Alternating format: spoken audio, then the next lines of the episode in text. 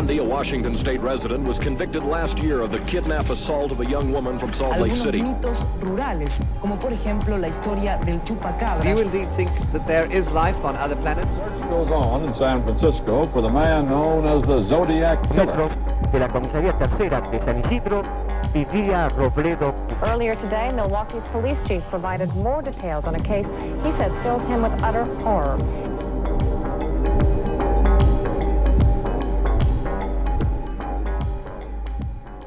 Yo soy Pisandro Y yo soy Cherry. y esto es La, La Sexta Sexta Pata. Versión Piccola. picolina. Bambina. No, guarda. Ragazzi. guarda que. Bueno, hola. Hola. Eh, voy a empezar en este miércoles de beneficios. En este caso, el beneficio es. Escucharnos. Sí. Tienen media horita o menos, probablemente menos, de yo hablando de un caso que pasó a detallar. Ponele un poco más de onda, reina, porque este barco se hunde. Este es lo único que te digo. Hola, hola, hola. ¿No querés hacerte un cafecito? La verdad es que tendría que haber hecho un cafecito. estuve, estuve floja. Pasa que dije, bueno, ya no quiero hacerlo esperar a Lisandro más, vamos a grabar. Y después estoy siete horas viendo TikTok, podría haber bajado y haber comido algo, pero bueno, no lo hice ya. Empezaré. Carm... Cameron... La primera palabra ya, ya pasé. Tipo... Esto déjala. Carmen de Patagones, o simplemente Patagones, es la ciudad más austral de la provincia de Buenos Aires. Tiene unos 20.000 habitantes y el gentilicio es Maragato. Eh, por lo que le dice, dice así por los colonizadores gallegos de la Patagonia, gallegos tipo de Galicia, ¿no? Gallegos tipo españoles. Me encantaría saber si les dicen así posta o es algo que se dice en Wikipedia nomás. Igual leí como una nota de la comunidad Maragata, o sea, una nota de tipo un diario de, de Sí. ahí, del sur barra, porque es como que sur y porque Es que están en esa, ese, Sí, ese es que en hilito realidad de si la provincia de Buenos mapa, Aires. Viedma, que es la capital de Río Negro, Sí. está dividida literalmente por un río, por Carmen de Patagones, pero es como una ciudad que una parte es Carmen de Patagones y otra parte es Viedma dividida por un ciudades río. hermanas que se miran de una costa a la otra. Totalmente. Eh, o sea, es medio considerado el sur a pesar de que es provincia de Buenos Aires. Tipo Nueva York y... No, no estoy diciendo cualquier cosa. Chicago. ¿Cuál es la de Estados Unidos? Hay una que está en, Can- de un lado de Canadá y otro es Estados Unidos. Y hay Eh, como un laguito. Nueva York. ¿Qué estoy diciendo? Sí, no, no me des pelota. no, no sé de qué No me hablas. Chi- eh, sí, Chicago y otra más, pero no sé. Toronto, Ontario. Sí, o como Paraná y Corrientes. Tal cual. Sí, Hay muchas acá en Argentina. sí, sí. Eh, no es necesario ser un cipayo. A Rafael Sol- Solich lo apodaban Junior o Juniors. Hay una cuestión acá que es que no encontré, porque a ver, muchas fuentes, la mayoría lo dicen Juniors. En mi memoria no era Juniors, era Junior. Y en la explicación de, la por, qué, de por qué Junior o Juniors, encontré solamente una nota que dice que le decían Juniors porque era fanático de Boca o es fanático de Boca. Yo pienso, el padre también se llama Rafael Solich. O sea, tendría sentido que él sea Rafael Solich Junior. Tipo, Exacto. como el nombre para hijo. Y en algunas notas decían Junior y otras Juniors. Voy a llamarlo Juniors de ahora en adelante porque es la que más se repetía. Pero en mi memoria eso no era así. Pero bueno. Same. Juniors iba a la escuela de enseñanza media número 202 en Carmen de Patagones. La mañana del 28 de septiembre del 2004, Juniors, de 15 años en ese momento, caminó las cinco cuadras que lo separaban de su casa de la escuela y a las 7.20 entró a la institución, donde asistían unos 400 estudiantes. Llevaba escondidos en su camperón militar camuflado una pistola Browning calibre 9 milímetros que le había sacado a su padre del ropero. Eh, su padre era un suboficial de la Prefectura Naval Argentina. Dos cargadores y un cuchillo de caza. Fue hacia el aula para dejar sus cosas y luego fue al patio del colegio donde los alumnos se formaban e izaban la bandera. Alrededor de 10 minutos después, cuando la mayoría de los alumnos ya estaban en sus respectivas aulas, Juniors se paró de espaldas al pizarrón y frente a los 21 alumnos de su clase sosteniendo la 9 milímetros y sin decir una palabra. Sus compañeros pensaron que tenían arma de juguete, algunos hasta se rieron. Descargó un cargador contra sus compañeros, o sea, disparó.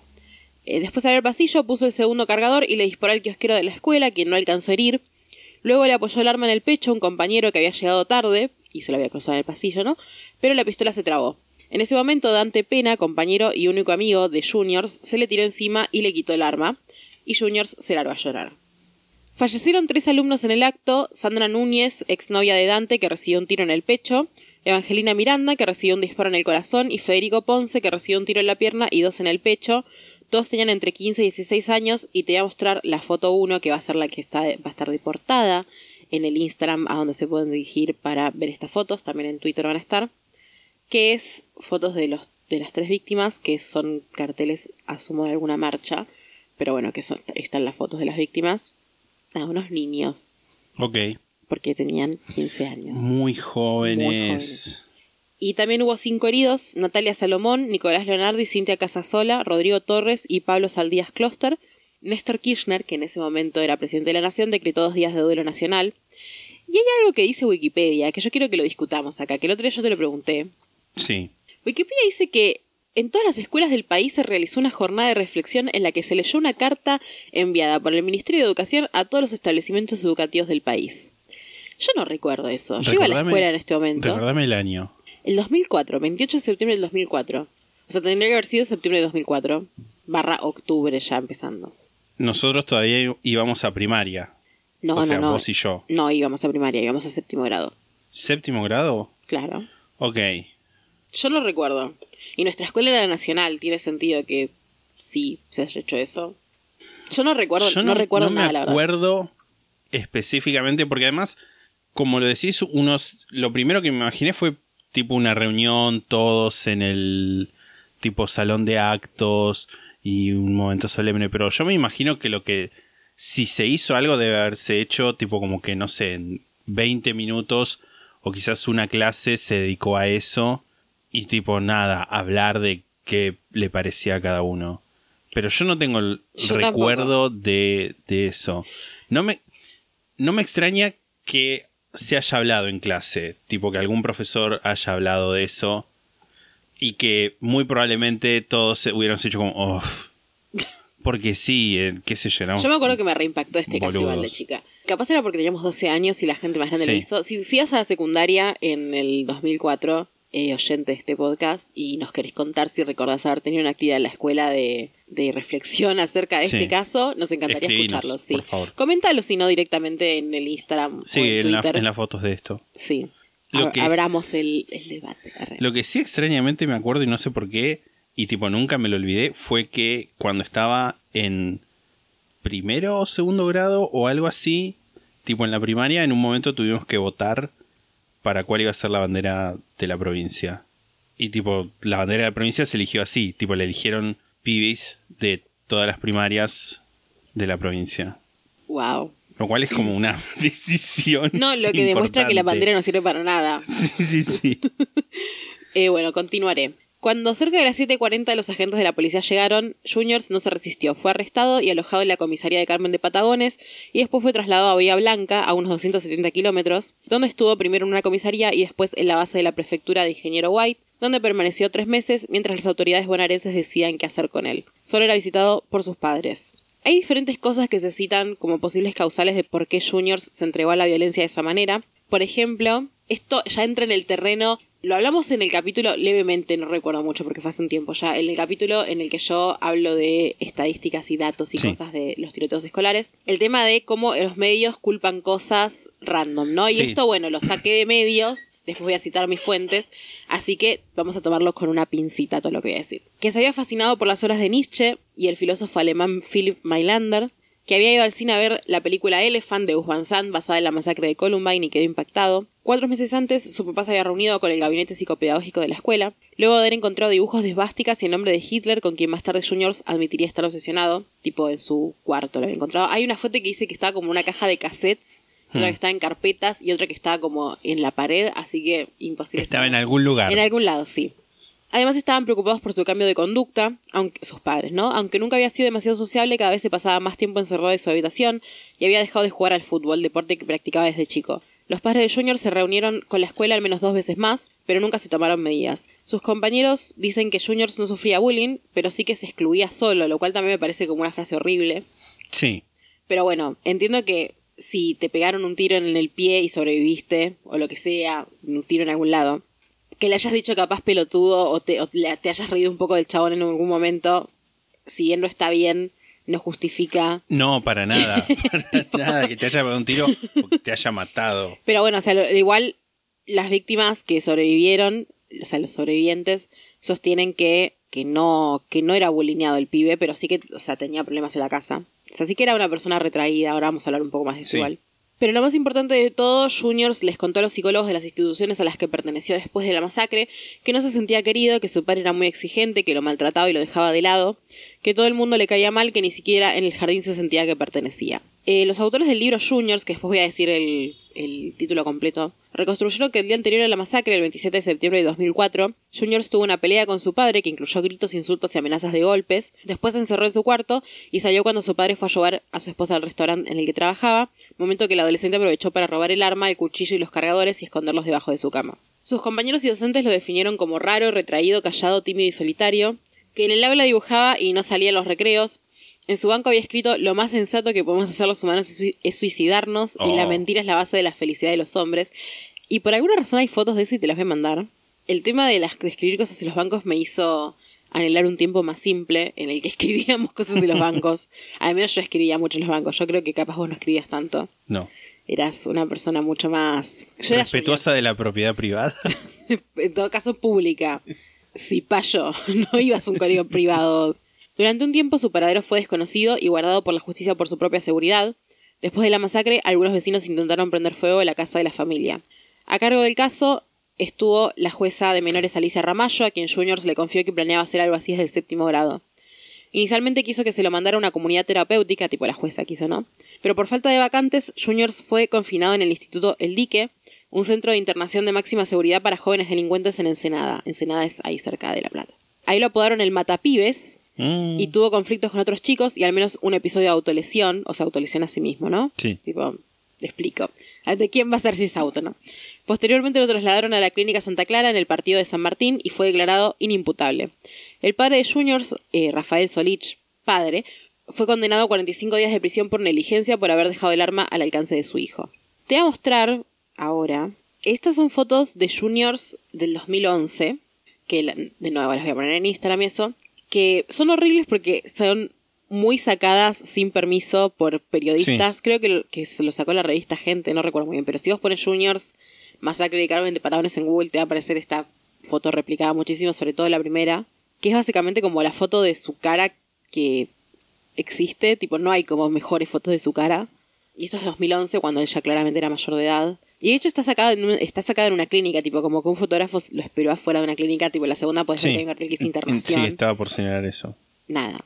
Medio horrible, pero bueno, a fines ilustrativos. En un expediente judicial se remarca que Juniors tenía una falta total de remordimiento o culpa y que por lo tanto no se descartaba que reitere alguna conducta antisocial o grave de transgresión a las normas morales. Algunos profesionales consideraron que tenía esquizofrenia, mientras que otros lo diagnosticaron con un trastorno de personalidad con rasgos psicopáticos. Cuando cumplió la mayoría de edad, su causa quedó a cargo del juzgado de familia número 4 de La Plata. Actualmente Juniors tiene 31 años, está integrado en una clínica privada psiquiátrica de Ensenada, donde recibe tratamiento y está bajo constante seguimiento del juzgado. Y creo que va a estar bajo seguimiento del juzgado tipo por toda su vida, como que esa es su condena, digamos. Si bien gozó de salidas transitorias y llegó a pasar más tiempo en su casa que en la clínica, nunca pudo reintegrarse a la sociedad, terminar la secundaria ni conseguir un empleo formal. Same. Se, se vinculó sexoafectivamente con una joven y fue padre de un varón. Esto lo decía solamente una nota, así que no sé bien si capaz es algo que, viste, es como, ¿qué fuente le habrá Sí, dicho sí, sí, esto a este periodista? Pero bueno, vamos a creerlo, porque, ¿por qué no? A principios de este año, uno de sus compañeros de habitación de la clínica dijo que encontró un cuaderno de Juniors en el que había planeado un ataque dentro de la institución. El joven le contó a su madre que además de comunicárselo a las, autoridades del lugar, decidió hacer una denuncia en tribunales, pero no se pudo reunir evidencia y la causa quedó archivada. Los directivos del centro le dijeron a La Nación, a el diario La Nación, que todo fue un malentendido y que no existió riesgo alguno, que Juniors está integrado, recibe tratamiento, realiza salidas controladas y su situación es estable. Cuando Juniors fue declarado inimputable, las familias de las víctimas iniciaron demandas por daños en el fuero civil contra la Dirección General de Escuelas de la provincia y contra la Prefectura Naval por sus respectivos papeles negligentes en un caso que para ellos podría haberse evitado. Son 17 expedientes alojados en el Juzgado Fe- Federal número 2 de Bahía Blanca que todavía no tienen veredicto. O sea, muchísimos años después. Algunas víctimas y familiares sienten que no hubo ningún tipo de justicia real. Los sobrevivientes tienen diferentes formas de recordar este suceso. Por ejemplo, Nicolás Leonardi, uno de los heridos, dijo en una entrevista que le hizo Rodolfo Palacios, el al que le agradecemos Sí. nuestra vida, más o menos. Para Infobae en el 2019, que guarda mucho rencor por Juniors, Federico Ponce, uno de los asesinados, era su mejor amigo. Dice que si se encontrara con Juniors, su reacción sería cagarlo a trompadas. En cambio, Rodrigo Torres, que fue herido de dos balazos, estuvo un mes internado y tuvieron que recomponerle varios órganos, dijo en la misma entrevista que no guarda rencores y que le gustaría reunirse con él para charlar, para darle un abrazo que siente que Juniors nunca recibió y preguntarle por qué lo hizo. De hecho, Rodrigo Torres protagonizó junto a Pablo Saldías, otro de los sobrevivientes que sufrió varias fracturas, lesiones y la pérdida de un riñón, la película Implosión, que se estrenó este año en el Bafisi, que no la vi porque soy una boluda porque llegué tarde, tipo un día después la vi que estaba ahí. fue. Pero bueno, ya la estrenarán. Creo que en abril se estrena tipo en circuito comercial. En la película también participan otras dos alumnas de ese entonces, Cintia Casasola, que también resultó herida, y Cintia Picciotto, y está dirigida por Javier Van de Couter, que nació en Patagones y tiene vínculos con las familias de algunas víctimas. Implosión combina ficción con realidad, es una road movie en la que Rodrigo y Pablo, impulsados por el rumor de que Juniors visitó a su abuela en Patagones en secreto, deciden viajar para averiguar qué pasó con él e intentar conocer sus razones. O sea, es como, está buena, me gustó, vi el tráiler, me Sí. gustó como la, el punto de partida de, o sea, no la vi, ¿no? Pero me gustó como eso de mezclar ficción con realidad, tipo, porque es una ficción, pero ellos actúan de ellos mismos y como que hablan de su historia, está bueno, me gustó. El caso conmocionó al país, tenía un solo antecedente similar que sucedió cuatro años antes, cuando un chico de 19 años asesinó a un compañero e hirió a otro en un colegio de Rafael Calzada. Quizás lo recuerdes como el episodio de Pan Triste, porque Sí. así le decían al chico. La masacre de Carmen de Patagones fue la primera masacre escolar realizada por un solo individuo con arma de fuego registrada en América Latina. Recordemos como masacre escolar, eh, una masacre en la que mueren más de tres personas, creo que era la, La definición. la definición, o tres o más, y dejó al descubierto la ausencia de herramientas para prever estos hechos y graves fallas en el abordaje de la situación posterior. En la ciudad de Carmen de Patagones, la masacre sigue siendo una herida abierta, sumada a que tiene el estigma de ser identificados y conocidos en todo el país por este hecho. En la costanera hay un monumento realizado por un artista plástico llamado Danilo Basilov, que recuerda a las tres víctimas fatales. Te voy a mandar eh, una foto del monumento y de una placa que hay en el monumento. Es algo que podría haber hecho mi mamá este monumento, siendo. o un equipo con mi mamá. Son tipo tres ojos grandes. Creo que se llama el monumento de los ojos, de hecho. O así le dicen, por lo menos.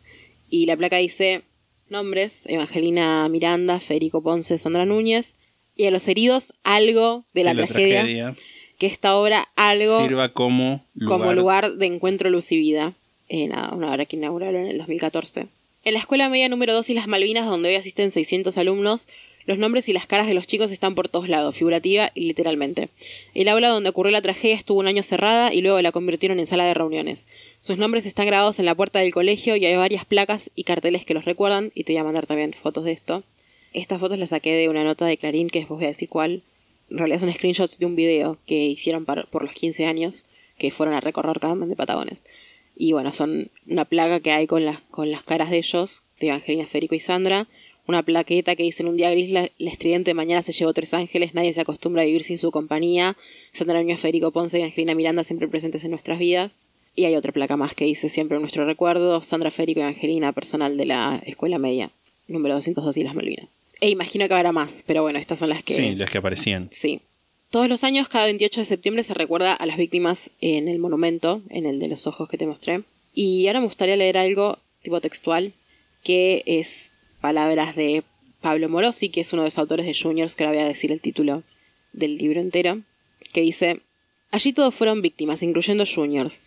El chico también fue una víctima por el contexto de su familia, con la situación de un padre muy riguroso, violento, también por la relación con sus compañeros, la falta de recursos, la imposibilidad de la escuela de hacer un seguimiento. Una escuela que no tenía ningún especialista para poder tratar un caso como este. Obviamente los que murieron tuvieron una carga mucho más grande, pero el chico también fue víctima de otras cuestiones más sociales, y luego de un Estado que no supo qué hacer con él. No sé si estoy 100% de acuerdo, o sea, sí estoy de acuerdo en que, no sé si fue una víctima, como que la palabra víctima a mí me resulta rara siempre, y más en un contexto en el que tipo murió gente, o Sí. sea, no sé si es necesariamente una víctima, pero me parece Murió gente por mano de esta per- Sí. persona. Sí. me parece que está bueno este approach de el pibe tenía 15 años, que es cuáles son las razones que llevan a una persona de 15 años Sí. a querer matar a sus compañeros o a hacer esta masacre. Como que se habló mucho también y quedó muy expuesto el pibe después a, a los medios, a la sociedad y también esto que dice que fue víctima de un estado que no supo qué hacer con él es verdad, porque el pibe básicamente quedó institu- institucionalizado de por vida, que bueno, no fue a la cárcel, pero no sé si es más o menos lo mismo o incluso peor, o sea, no sé tanto de la vida del chabón, pero no me imagino que puede ser algo bueno estar institucionalizado por No, toda no, tu vida nada. y básicamente no poder recomponer después la vida de ninguna manera. Sí, con- siempre considerando también que el chabón era menor en el momento, ¿entendés? O sea, tenía 15 años. Piensen ustedes qué hacían en su vida cuando tenían 15 años. Más en esta época, eh, la gente que fue joven en esta época sabrá que era una época mucho más difícil para ser joven que ahora también. Sí, sí, sí, obvio. Y nada, o sea, entiendo esto también de, de que tenía un padre que habla- se hablaba de como maltrato tanto psicológico como físico, que eran re exigentes los padres, que los, lo castigaban si se sacaban malas notas. Nada, entiendo eso también. Pero bueno, murió gente, un garrón. Quiero ver Implosión, me encantaría. Eh, vamos a ver si cuando se estrena en circuito comercial puedo ir al cine. Voy a sacar mi, mi regla de no ir al cine. Es que es una película argentina. Generalmente no hay nadie en esas películas, lo siento. O sea, ojalá Sí. que vaya mucha gente a ver Implosión. Sí están abiertos los cines en ese momento. Sí, también. Es que no estamos muertos. Básicamente. Eh, voy a citar mis fuentes. eh, Wikipedia, primero, a 15 años de... Voy a decir el nombre del título del, del artículo. A 15 años de la masacre de Carmen de Patagones, un adolescente a los tiros muerto en el aula y un estremecedor relato de los sobrevivientes, que es una- un artículo de Rodolfo Palacios publicado en Infobae. La masacre de Carmen de Patagones, cómo pasa sus días juniors entre internaciones y el olvido, un artículo de La Nación, escrito por Miguel Brailiard y Pablo Morosi. Masacre de Patagones a 15 años, el rastro fantasma de Juniors y una habla con tres ángeles, eh, una nota escrita por Luis Moranelli para Clarín, que de acá es de donde saqué los screenshots. Carmen de Patagones y la primera masacre escolar de Latinoamérica, una nota de La Verdad Online. Y Juniors, la historia silenciada del autor de la primera masacre escolar de Latinoamérica, que es el libro de Miguel Brailiard y Pablo Morosi, que no leí, pero que sí lo citan mucho y leí como unos fragmentos que nada, parece ser un documento bastante completo al respecto, que creo que abonda más que nada en el destino de, o sea, claramente debe haber debe hablar algo de la masacre, pero anda más que nada en el destino de Juniors después de esto y nada, su, su institucionalización y las diferentes cosas que pasó después y los diagnósticos y qué sé yo, que es algo interesante para que le interese si quieren conseguir el libro se consigue, tipo está en Mercado Libre, Sí, está sí. tipo en librerías, Está disponible. está disponible, sí. ¿Qué opinas de esto? que es un caso que durante mucho tiempo, sobre todo cuando creo que la fecha de que pasó, yo tenía asociado el caso de, comillas, comillas, pan triste con este, como que en mi mente los había fusionado en el mismo caso. Bueno, de hecho, como que en algunas de las notas decían que a Juniors también le decían pan triste, lo cual es como, yo no sé si los periodistas hicieron también lo que acabas de hacer vos, tipo lo que hiciste vos de fusionar, porque yo no recuerdo eso, tipo, para mí eran dos casos totalmente diferentes. Capaz le decían pan triste también como tipo haciendo alusión al caso anterior porque fue Puede anterior. ser. Pero bueno, no lo Puede incluí porque que no mi me acuerdo yo de mente, eso. Mi mente adolescente era en el mismo caso, Pero no. pero no. El caso de Pan Triste, por, le decimos Pan Triste, que era como le hacían bullying, pero es que no sé su nombre. Era un chico más grande, tenía 19 Sí. años. Tipo, era un chico que iba a la escuela, pero tenía 19 años, que igual nada, tipo, no deja de ser No, sí, un sí, chico de alguna manera, pero bueno, obviamente. cuatro años más grande. Y eso nada, también sí, lo, lo que decía este textual que leíste y también manteniendo las mismas reservas de decir, bueno, eh, la palabra víctima, pero también es... Y, y creo que no solamente un decir, bueno, qué motiva a una persona de 15 años a matar, sino que motiva en general a una persona a matar. Sí. Eso es algo que no, no sé si es que nosotros tratamos de, de- de- o nos corresponde siquiera tratar de, de dilucidar, pero siempre está como esa pregunta de fondo en, en los casos que hacemos. Sí, por lo que vi también, yo siento que este caso tendría que haber impulsado un cambio en el tema psicopedagógico de las escuelas. Sí, por lo que vi, se intentó como que haya un cambio en esto, pero la verdad, no sé si lo hubo tanto. Bueno, no voy a la escuela ahora, pero... Bueno, nosotros en ese momento estábamos en el primer año de la secundaria, Sí, nos quedaban y mi cinco más y con- no vimos cambios. Sí, con los gabinetes psicopedagógicos fue una mierda. Ref- refieran al capítulo de la educación de nuestros hosts si para- quieren saber más. Sí, sí. Pero nada, siempre es trágico. Me choca también un poco el tema de, de esta plaga que decía, bueno, se lo llevó la mañana y es como no se lo llevó la mañana. Sí, o se- sea, sí. Entiendo igual cuál es el sentimiento que hay detrás de eso y claramente no iría a la persona que hizo eso a decirle, no, mira, sabes que está mal, tenés que poner que lo pegaron un tiro. Pero... Entiendo que nada. apunta más capaz a una cuestión medio poética. Sí, sí, Sobre sí. todo teniendo en cuenta que es un lugar que visitan tipo chicos todos los días. Sí, Es sí, como que- chicos, chicos, además Sí. es como... eh, Poner capaz- entiendo, entiendo. Entiendo. Igual imagino no deja que igual se de debe hablar de como... esto también. O sea, no creo tampoco que no sepan, porque esté esto, no creo que no sepan qué, qué pasó. Se Sí. imagino que se debe hablar todo el tiempo en la es que escuela. eso deja, deja marcas, no solamente en, en una comunidad educativa, sino en, en, en una población. Es una ciudad re chica. Es sobre todo eso. 20.000 sobre todo siendo habitantes. eso. Tipo, todos los, o sea, no sé si todos los debían conocer, pero en una ciudad tan chica por lo menos conoces tipo a algún familiar, ¿viste? Es Sí, como, sí, sí, te estás en- de alguna forma en contacto con, sabes qué escuela es. con esa persona, tipo pasaste por la puerta de, de la escuela o de la casa de alguna de las víctimas o de mismo juniors, que me, me parece extrañísimo cada vez que decía juniors, era como, cierto, cierto que es juniors, Por Boca Juniors. sí. por Boca Juniors. Y eso, imagínate que también hay, hay situaciones que dejan marcas en ciudades muchísimo más grandes. Total. Es más lógico que, que, que en una ciudad más chica sea más profundo incluso todavía. Eh, aprovecho para decir que estuve paseando por Carmen de Patagones con, con Street View de Google. Sí. Y parece una ciudad muy hermosa, como un pueblo que a mí me encantan los pueblos, no sé si alguna vez lo dije acá, pero un pueblo como al con costanera, porque tiene un río, tiene la vera de un río, la vera de un río ahí.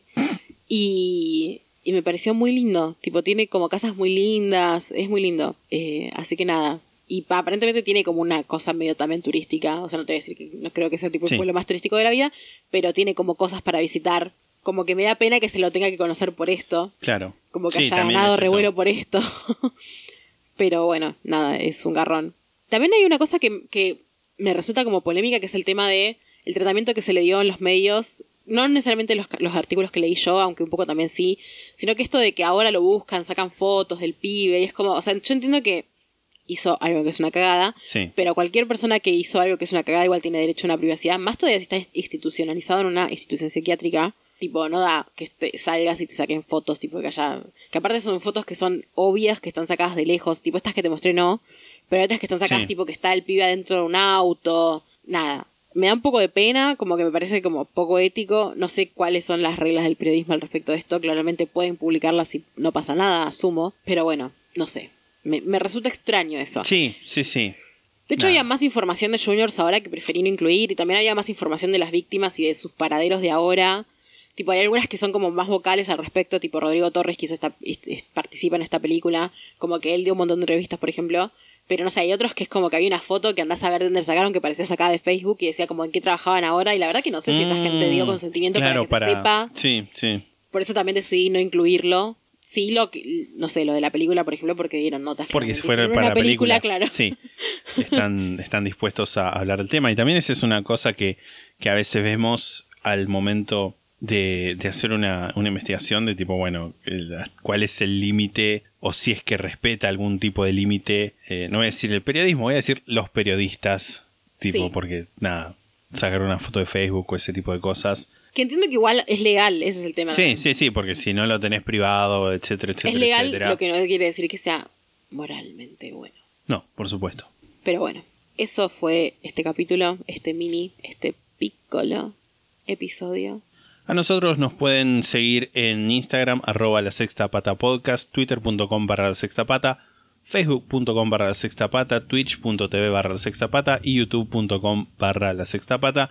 Y además, si quieren sumarse a nuestro servidor de Discord, pueden entrar a la sextapata.com donde van a tener la invitación para poder unirse. En Twitch ahora estamos haciendo streams bisemanales, no sé cómo decirlo. Son dos por mes. Así que Semana de por siguen- medio. Semana de por medio. si nos siguen, eh, les va a llegar la notificación si la activan y nos van a poder ver ahí. Ah, Jugamos jueguitos, es divertido. Sí. Hemos pasado bien. Si quieren unirse al club, la sexta pata, donde pueden tener beneficios como por ejemplo elegir qué casos vamos a hacer pronto. No, no ele- pueden elegir todos, pero pueden elegir Sí. algunos. Por ejemplo, mi próximo caso fue elegido por la, por la audiencia de los miembros del club. Lo mismo el que le sigue que es mío. Así que si se quieren unir, lasextapata.com, hay un apartado que dice Club La Sexta Pata, ahí entran y ven toda la info y pueden unirse por 200, 300, 400 o 500 pesos mensuales. Eh, desde ya, muchas gracias, es una ayuda muy grande para nosotros esa plata. Es nuestro sueldo, básicamente. Que no nuestro sueldo básico. Exacto. Y también si nos quieren hacer una donación única, tanto por Mercado Pago como por PayPal, también en lasextapata.com, ahí está la info para que lo puedan hacer. Si tienen alguna historia de oyentes, la pueden mandar a la sextapata.gmail.com. Ya hubo hasta el momento siete capítulos de historias de oyentes, historias diversas, antepasados nazis, vecinos del mal, salidas del closet, no me acuerdo si hubo alguna, estuvieron las nuestras que Sí. contamos, después apariciones, fantasmas, no sé Crímenes. si hubo algún avistaje ovni, Vecinos que cocinan merca y prenden fuego de departamentos. Exacto. Vecinos stalkers. edificios malditos, De ese todo. tipo de cosas, pueden mandarlos a la sextapata.gmail.com y solamente a la sextapata.gmail.com de modo escrito. Sí. Porque ya, ya no somos buena gente. No, sí somos buena gente, Sí. pero bueno. Pero Ha llegado un punto en el que no podemos seguir así. sí, sí, sí. Andar transcribiendo Andar audio por audio. Y si nos escuchan en Spotify, nos pueden seguir. Y si nos escuchan en algún lugar donde nos pueden dejar una reseña, por ejemplo, Apple Podcast, nos pueden dejar una reseña y cinco estrellas o lo máximo permitido. Y nos ayudan también mucho a vencer el algoritmo. El algoritmo. En la sextapata.com también pueden encontrar las indicaciones para ser parte del programa La Sexta Pata para emprendedores y, Y pymes, con el cual pueden auspiciar en este programa, también siendo otra parte de, de- de nuestro ingreso y también ayudando a crecer a su marca. Si son una marca ya crecidita, los términos van a ser otros, tipo Sí. Coca-Cola, lo hablamos por mail. Eh, vamos a poner pronto en esa sección también un media kit que estoy armando, pero que todavía no terminé de armar. Lo digo, todavía no está, pronto va a estar. Ok. Eso fue Recursos. todo por este minisodio. Nos vamos a escuchar el domingo que viene con un lado B. Hasta la próxima. Chao.